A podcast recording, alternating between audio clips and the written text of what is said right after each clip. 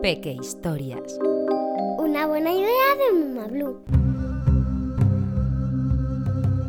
El capricho del pequeño faraón.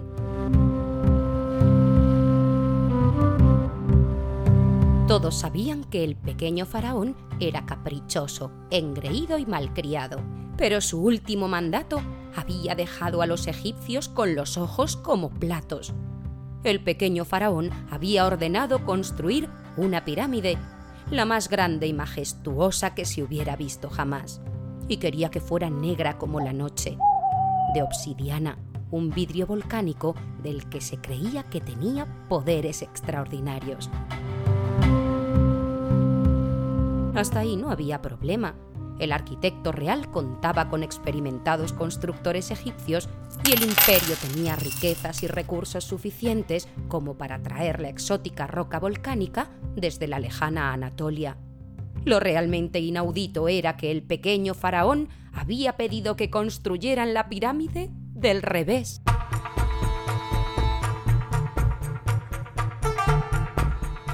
Del revés, pero, gran faraón, entonces no se va a sujetar, protestó el arquitecto real. Quiero un vértice tan fino como la cabeza de un alfiler y que la coloquéis boca abajo. Y quiero que esté terminada la próxima primavera, por Osiris.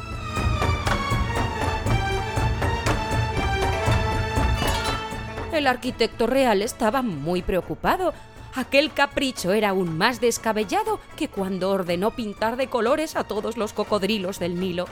Lograr que una pirámide se sostuviera en equilibrio sobre su vértice era físicamente imposible. Ni siendo una pirámide del derecho podrían lograrlo en tan pocos meses. Necesitarían décadas para construirla. Oh, si no cumplía el capricho del pequeño faraón, acabaría siendo el almuerzo de los coloridos cocodrilos del Nilo. Desesperado, aquella noche invocó a Anubis, el dios funerario, para que le ayudara a cumplir el capricho del pequeño faraón.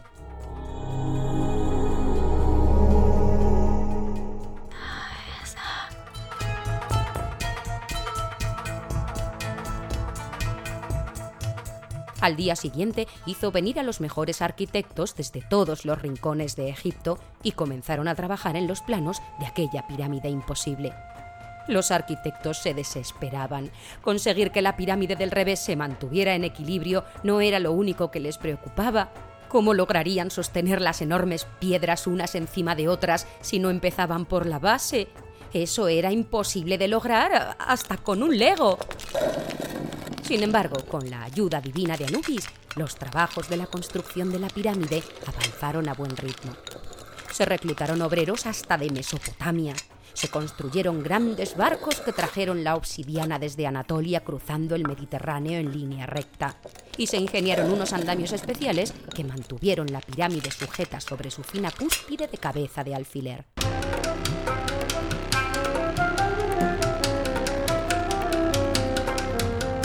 Al llegar la primavera, el capricho del pequeño faraón era una realidad.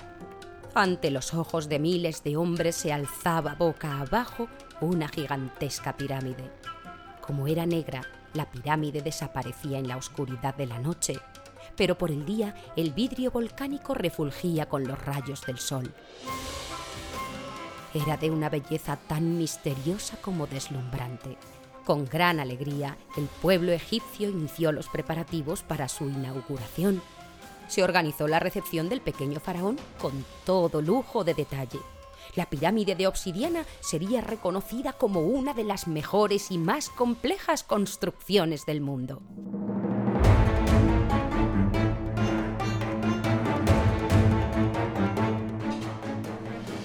Al fin llegó el gran día. El arquitecto real estaba muy inquieto. Cuando a lo lejos vio aparecer la caravana en la que viajaba el pequeño faraón, se puso tan nervioso que casi se hizo pis encima. Tras bajar del carro en el que viajaba, el pequeño faraón se quedó parado frente a la portentosa pirámide. No dijo nada.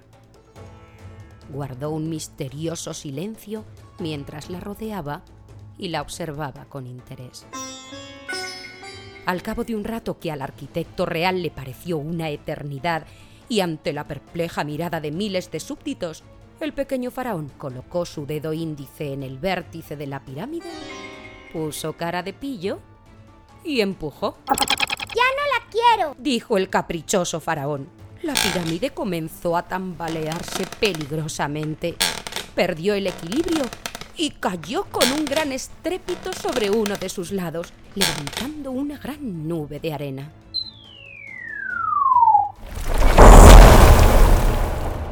Cuando el polvo se asentó, dejó ver la cara de la reina, su mamá. Estaba muy, muy enfadada. Ramsés, castigado un mes sin pirámides. Y agarrándolo de la mano, se lo llevó de nuevo hacia el carro, en plena rabieta.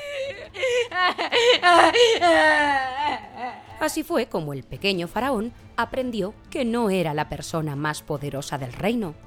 La que tenía la última palabra era su mamá.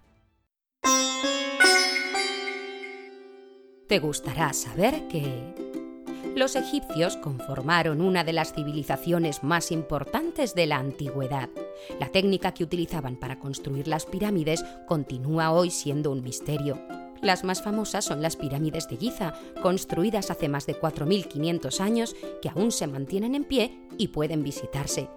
Las pirámides eran tumbas donde se enterraba a los faraones egipcios.